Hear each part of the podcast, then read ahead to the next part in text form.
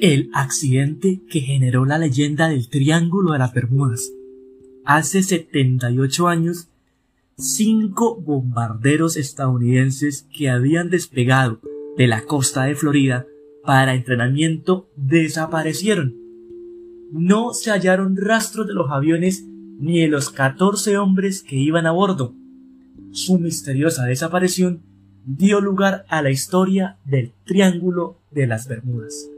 Bienvenido, bienvenida a una aventura por el cosmos. Hoy de nuevo en Archivos Inexplicables.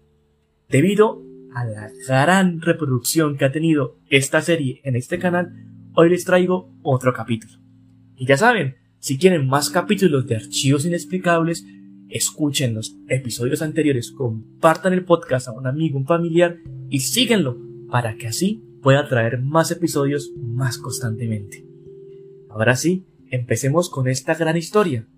Cuando empieza el año inicial de 1945, una mañana, mientras salía el sol sobre la base aérea de Fort Lauderdale en Florida, comenzaba la búsqueda por mar y aire de la tripulación del vuelo de entrenamiento número 19.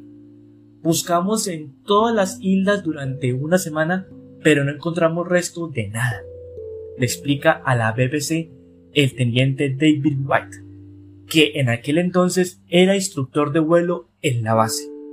Más de seis décadas después, el teniente White aún recuerda el momento en que escuchó la noticia. Estaba jugando al bridge con mi esposa, vinieron a avisarme qué había pasado y qué íbamos a hacer. No lo podíamos creer. Cinco aviones perdidos en un simple vuelo de entrenamiento. No, no, no, no. Las condiciones climáticas eran las normales. No había razón que justificara lo sucedido. Se trataba de un ejercicio habitual. Debían volar 60 millas hacia el este, hacer un vuelo bajo y bombardear los restos de un barco hundido, recuerda él. Esa primera parte del ejercicio parece que fue de acuerdo a lo planeado. Después debían hacer una práctica de navegación. Debían volar aún más hacia el este, 75 millas aproximadamente, luego hacia el norte y finalmente de regreso a casa, a Fort Lauderdale. Fue entonces que aparentemente comenzaron los problemas. Mis brújulas no funcionaban. Al acabar el bombardeo, el instructor llamó diciendo, mis brújulas no funcionan, relata White. Divisó una isla y aseguró saber ya dónde se encontraban.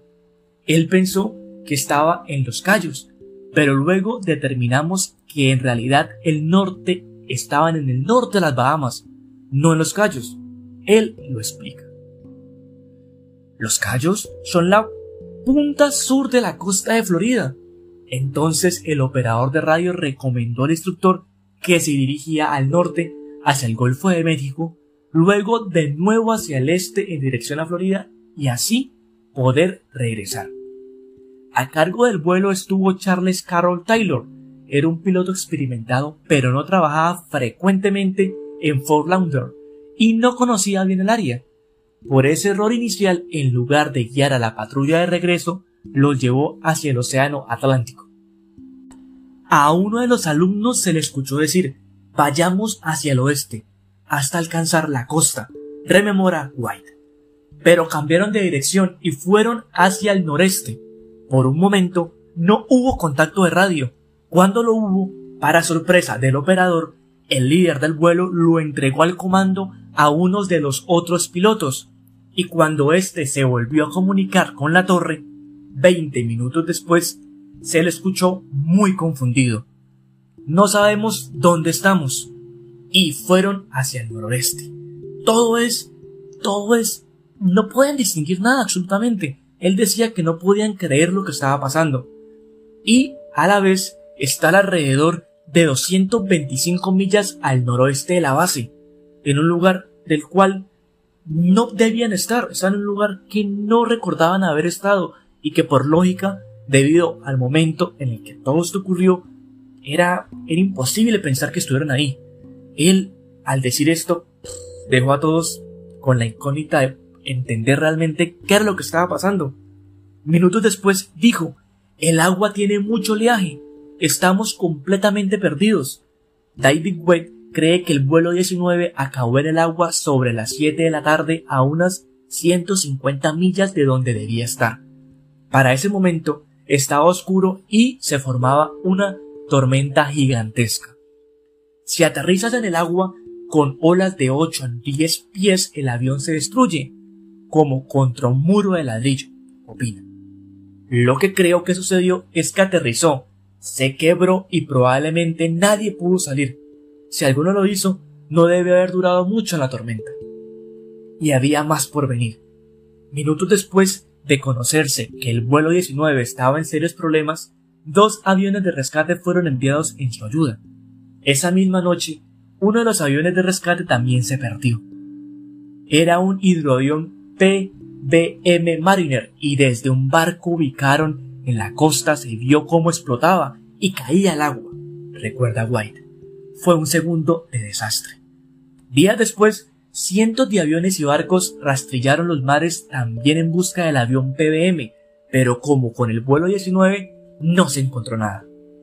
El misterio continuó.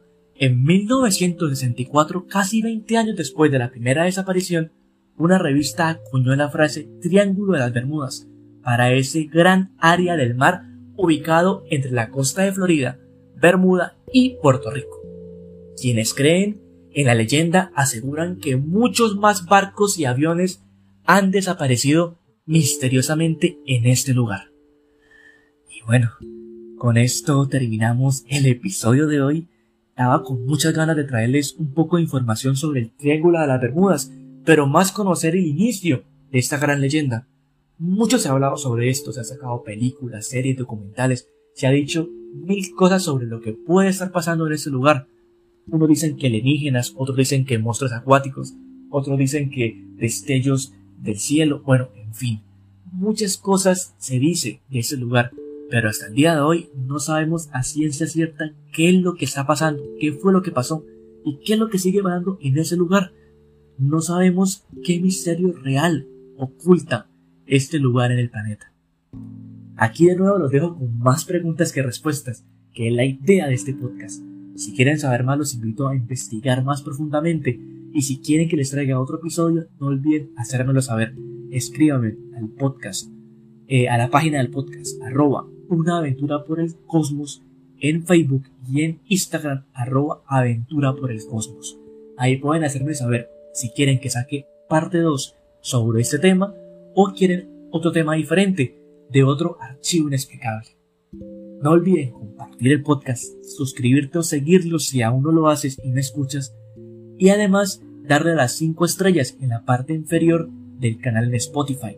Eso me ayuda mucho a arrancar el podcast y que podamos llegar a más personas.